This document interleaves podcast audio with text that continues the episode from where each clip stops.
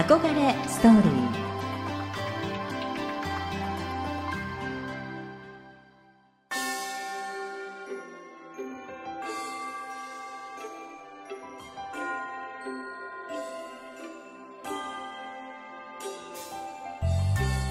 憧れを原動力に女性はもっと輝ける。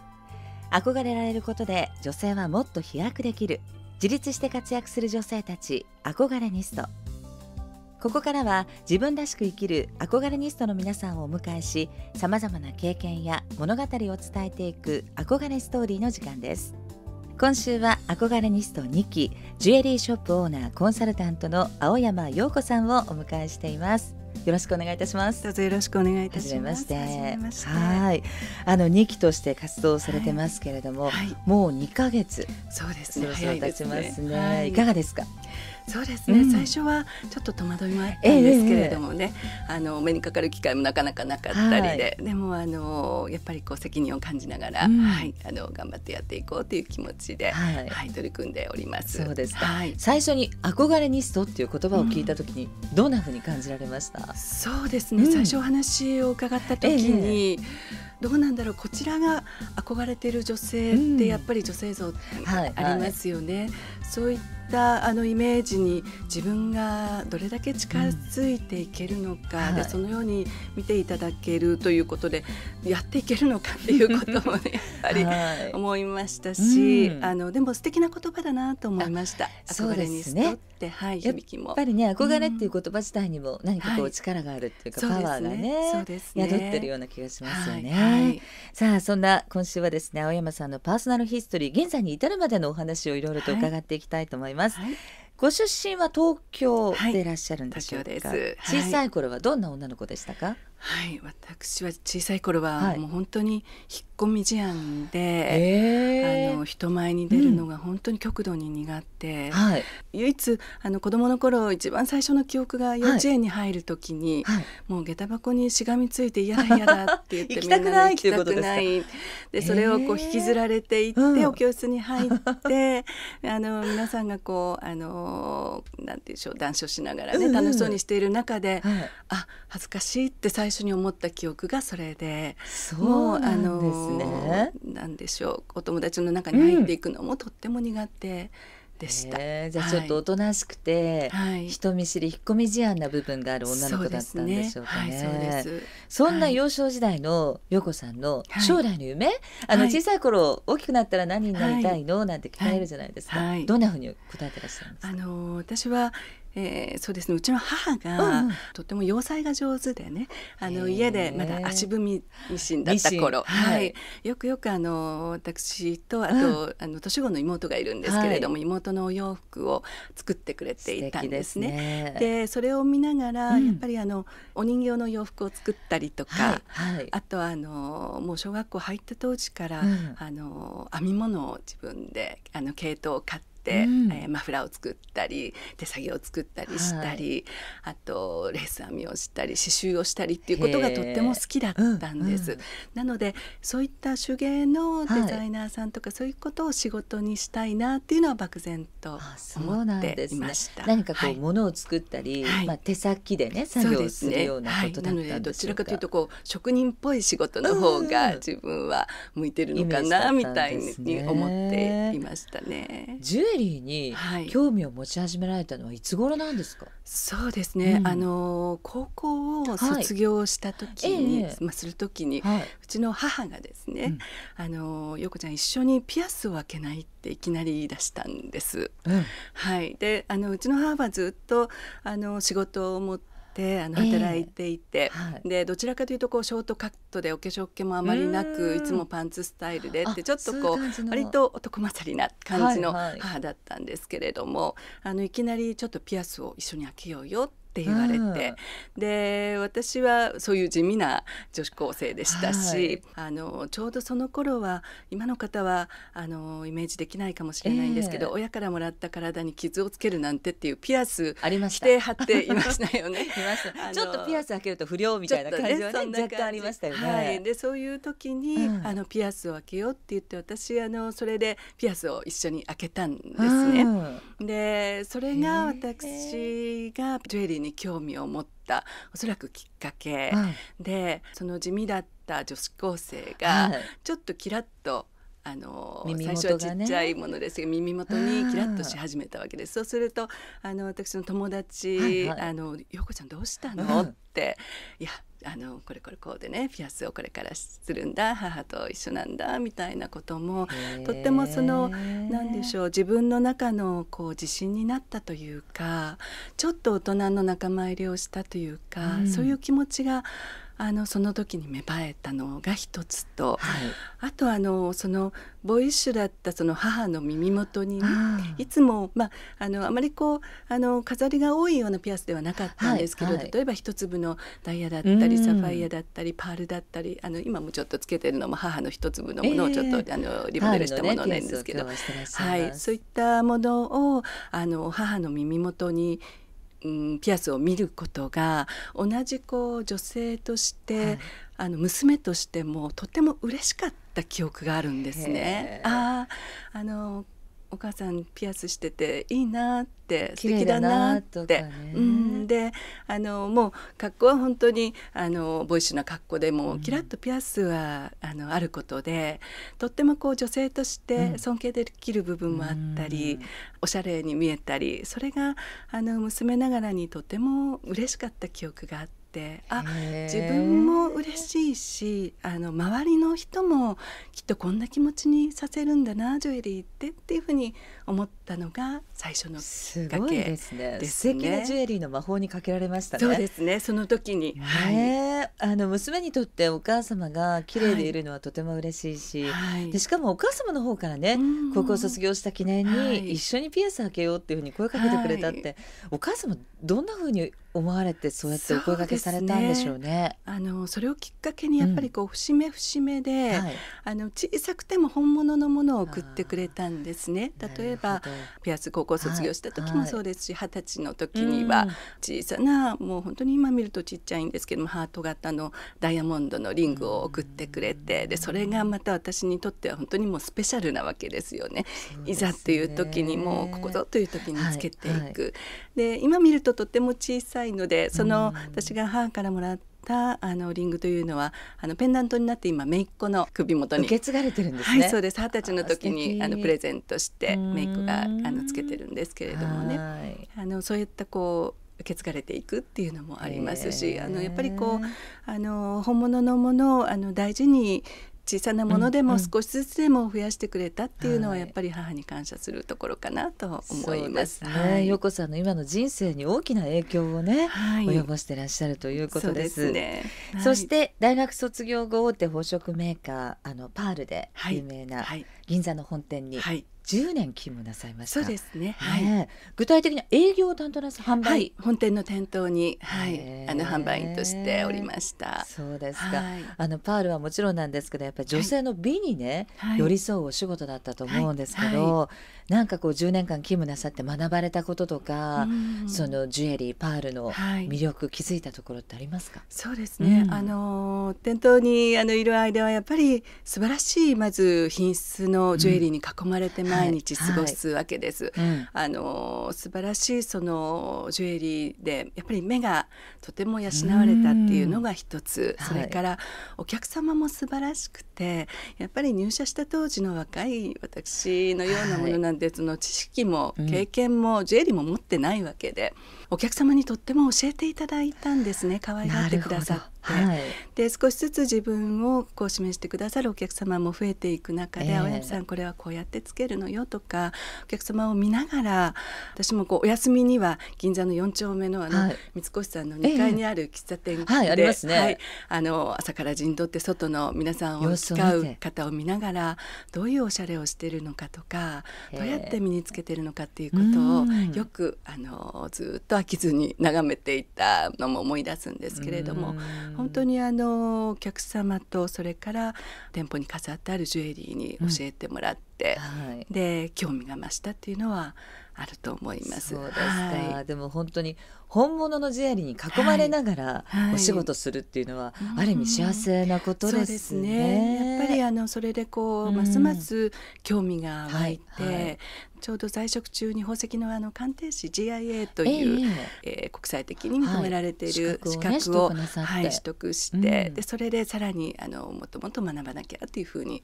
思いました。はい、とても楽しかったです。ね楽しかった。10年間、はい、その後1998年に港区の東麻布にてジュエリーショップをオープンなさいます。はい、独立しようと思われたこうきっかけとか何かあるんですか？そうあのもう独立っていうほど大げさなことではないんですけれども、うんえー、あのやっぱりこうブランドの店舗におりますと、はいはい、あのでお客様もだんだん増えてまいりますと、あのお客様からいろんなオーダーを受けるわけですね。うん、例えばお直ししたいとかあの形を変えて作り変えたい、うん、ただあのやっぱり大きなブランドというのはどうしてもこうお断りしなきゃいけない場面もあの多々あるわけです。自分の自社の商品じゃないとあのお直しができなかったりとか、お作り替えというのを承りできなかったりとか、でだんだんやっぱりそういったったこうジレンマが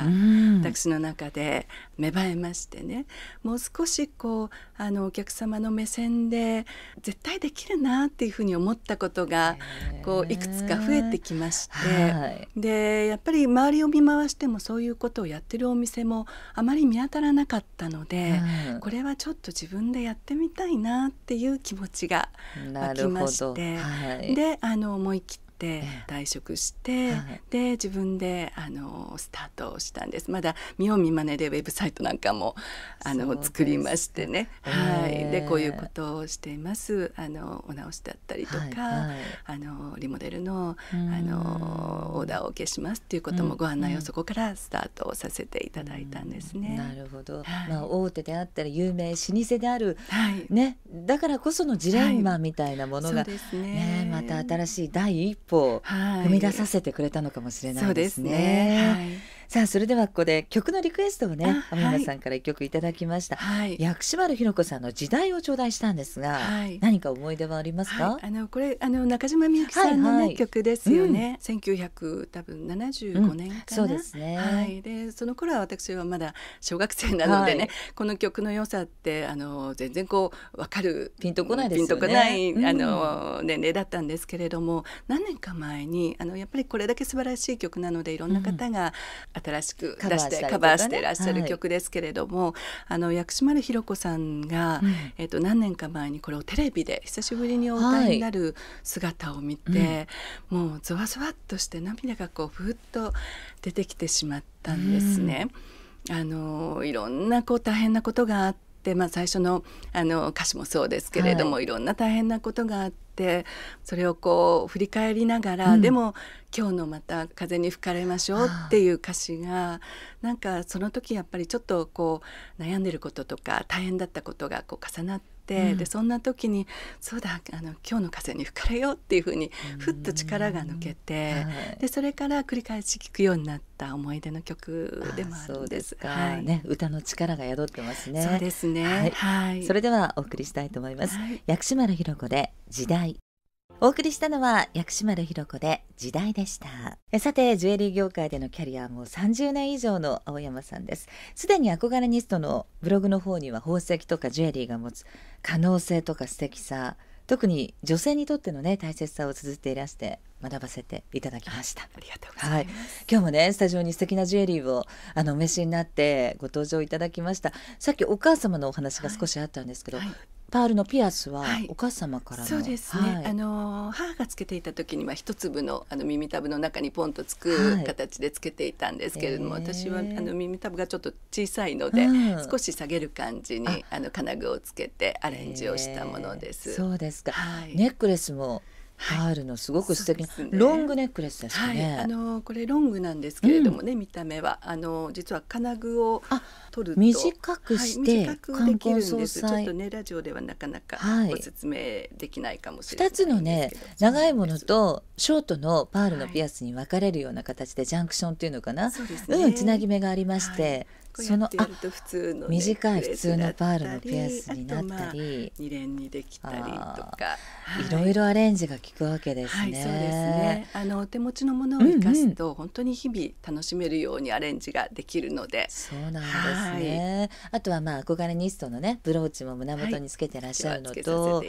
あとそのペンダントなんか憧れニストのホームページの、そうなんねなんかちょっとこうイラストというか、はい、あの、似てるなと思って今日はつけてまいりました。あの当店で扱っているものなんですけれども、そうなんですね。なんかちょっとこうなんて言うんだろう。もともとあの、太陽の太陽ですよはい、形、あの私が陽子という名前なので太陽のモチーフのあのジュエリーはとても好きなんですね。で自分の力にもなったりあとちょっとこうあったかみを感じたり、でそれがあのお相手の方にも伝わるようにっていう、こうあの自分の意識も込めてあのこれをつけて今日は来ました。そうですか、すごくね素敵なジュエリーをあの今日は身につけてらっしゃるので、憧れニストのホームページの方で動画、はい、このスタジオの様子も、はい、あのご覧いただくことができますので、はい、ぜひ皆さんチェックをしていただければと思います。あのジュエリーっておしゃれの仕上げなんていうねお言葉もブログの方にはありました、憧れニストのゼロ期1期の方にはファッション関係のプロフェッショナルの方もいらっしゃるんですけど、お洋服って興味ないから着ないっていうわけにはいかないんですけどジュエリーってやっぱりプラスアルファっていうイメージありますよね。おしゃれのやっぱり仕上げなんですよね。うんうんはい、お料理でいうところのスパイス最後のスパイスと言いますかね。はい、あのここでこう一気にプロの味っていう、うんうん、あのそういったスパイスの役割が、はい、まあジュエリーかなというふうに思います。そうですね。当然女性はこうジュエリーを身につけると、まあ内面も外見も変化をして、さらに行動が変わる。そうですね、はい、はい、ジュエリーの役割って実は、うん、あの長い歴史の中に本当にいろいろあって、はい、はい、あのジュエリー自体、まあ、ソーシングという歴史でいうともう7,000年ぐらいなんですね。うんうんはい、でその時代時代であのジュエリーの役割って実はいろいろあって、うん、例えば、うん、魔除けだったりとか、はいはい、あと身分を表すものだったりとかあとこう所属グループを表すものだったりっていうのがあると思うんです。じゃあ現代はどういう役割かという意味で言うと、はい、今ちょうどあの岡野さんおっしゃっていただいたように、外見と内面の両方に効果をもたらすっていうことがありますよね。やっぱりあの内面にもたらす効果っていうのはあの私が母のジュエリーをつけてる時に得られる安心感だったり、はい、あの何かこう背中を押すということもあったりあと自分に似合うっていうことが分かればそれが自信になったり、うん、あともう単純にキラキラしたものを身につけると、はい、こうときめくっていうこともあると思います、うん、それは内面にもたらす効果だったりあと外見はやっぱりこうあの大人の女性に必要である、うん、あの例えば品の良さとか、はい、あとそのツヤ感とかねあのそういったその外的にその素敵になる要素っていうのはジュエリーは加えてくれる、うん、それに加えて例えばスタイルがよく見せたりとかね。ありますよね、はい、あとその人らしさが出るとか、うん、そういったこともあると思うんですね。でやっぱりあの自信を持つことによって自分にファッション的にも似合うそれから、えー、メンタルもそれによってこうプラスアルファがあるということで、うんはい、出ていく場所お会いになる方だんだん行動が変わってくるかなと思うんです、やっぱり自信を持つことで、はい、あのいろんなところに出かけていこうっていう気にもなるかと思いますしあのどなたかとあの、はい、お仕事上でねお話しする時もそれが自信になる、でそれによってお会いになる方が変わって例えばお仕事も変わってくるかもしれない人間関係も変わってくるかもしれないだんだん人生がこううまくあの巡っていくようになるんじゃないかなというふうにあのそういったジュエリーはパワーを秘めているんじゃないかなというふうに思います。ね、さっきのね青山さんのお話で、はい、自分が身につけることによってお相手の方にもパワーをっておっしゃったのがすごくあの印象に残っていて、はい、そうですよね実際に。見ていてやっぱり素敵だなと思うとあのこちらの気分も上がりますし。そうですね、ね、はい、あのやっぱりジュエリーは自分が目に入るジュエリーと、うんうん、あとお相手様から見えるジュエリーってありますよね。そうですね、はい、であのお相手の方が見て、はい、その場でこう作る空気感っていうのは、うん、やっぱり身につけてるジュエリーによっても変わってくると思いますのでね、その辺はぜひね意識して身につけていただきたいなと思います。すね、はい、あのブログで勉強しました。まず最初に初めての方とお会いする時はやっぱり目にね、はい、あの視線がいくので、はい、目に一番近いところにあるイヤリングとかピアス、はい、ここにちょっと気を使って選ぶといいですよね。そうですね、うん、やっぱりあの印象がそれで変わってきます。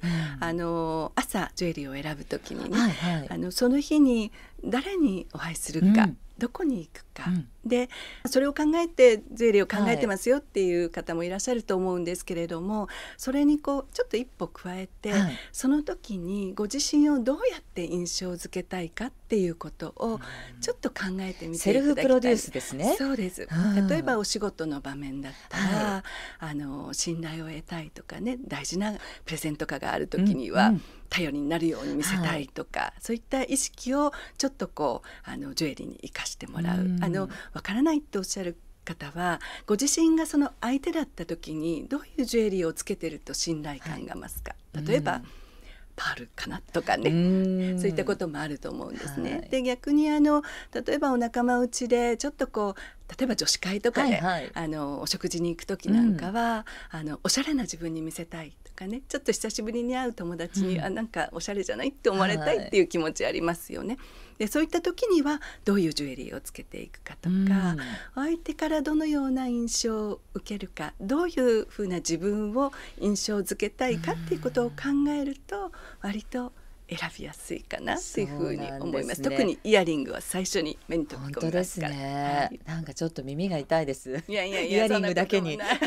いやなんかやっぱり自分のこととかあと機能性ばっかり考えてそうです、ね、ついついこう選んでしまいがちだし、はい、あとなんかしらすとなんとなく毎朝、はい、朝の支度って結構忙しいじゃないですか。バタバタまあこれでいいかなと思ってつけちゃう感じがあるので、もうちょっとそこに時間をあの避けるといいですね。そうですね。本当にそうだと思います。ちょっと考えるとねあのどうしてもこう前の日つけたものをなんとなく身につけちゃうっていうことあります。よね。うん、はい、そうかじゃあちょっと朝はそのためにジュエリーのために15分、はい、早起きをして。3分でいいので。3分だそうです、はい、3分早起きをして。自分のねセルフプロデュースの部分、はい、それからお相手にどういう印象を与えるか、はい、どんな気持ちを持ってもらえるかっていうところを少しあの考える時間を持てるといいかもしれないですね。すね。楽しんで選んでいただけたらなと思います。ね、でもやっぱりあの青山さんのこう所作とかあの言葉選びを伺ってると本当に本物に囲まれているとこういうふうに女性は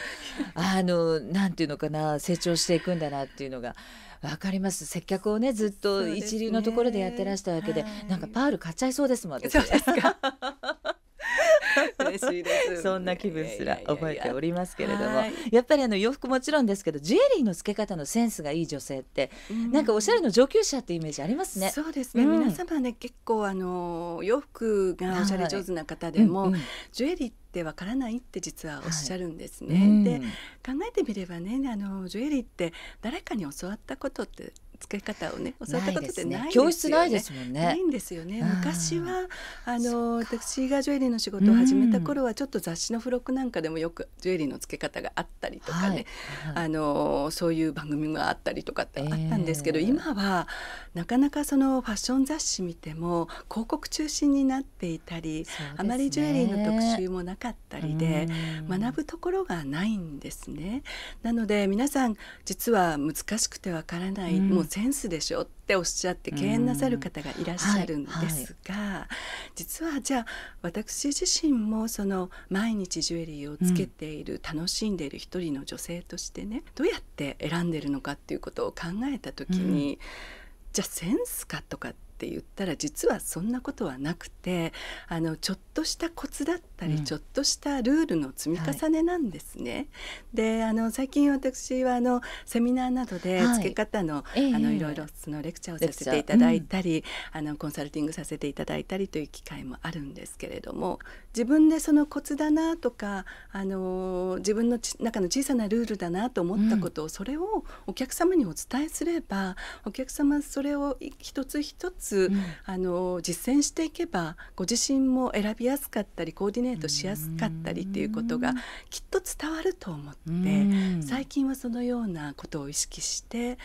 あの活動するようにしています。はい、センスとかではなくて、あのちょっとした本当にコツなんですね。お洋服よりも数は少ないし、うんうん、あのバリエーションは少ないわけなので、はい、あのそんなに難しい話ではないんですね。そうですか。はい、じゃあぜひその辺のコツをね、はい、ちょっとまずはお勉強して身につけると、それにプラスアルファご自分のホスピタリティとか、気働きとかね、えそういうものをスパイスとして加えると、おしゃれの上級者になれるかもしれないですね。そうですね。はい。あとはね素敵なジュエリーたくさん見るというのも大切なのかなという気がしました。あの現在はジュエリーショップ青山宝飾のオーナーをなさっているということで、来週はあのお店のお話とか、現在の活動をゆっくりと伺っていきたいと思いますので、また引き続きよろしくお願いいたします。はい、よろしくお願いいたします。青山さんのプロフィールなど詳しい情報は憧れニストの公式サイトでぜひチェックをしてみてください。憧れストーリー今週は憧れニスト2期ジュエリーショップオーナーコンサルタントの青山陽子さんをお迎えしました。どうもありがとうございました。ありがとうございました。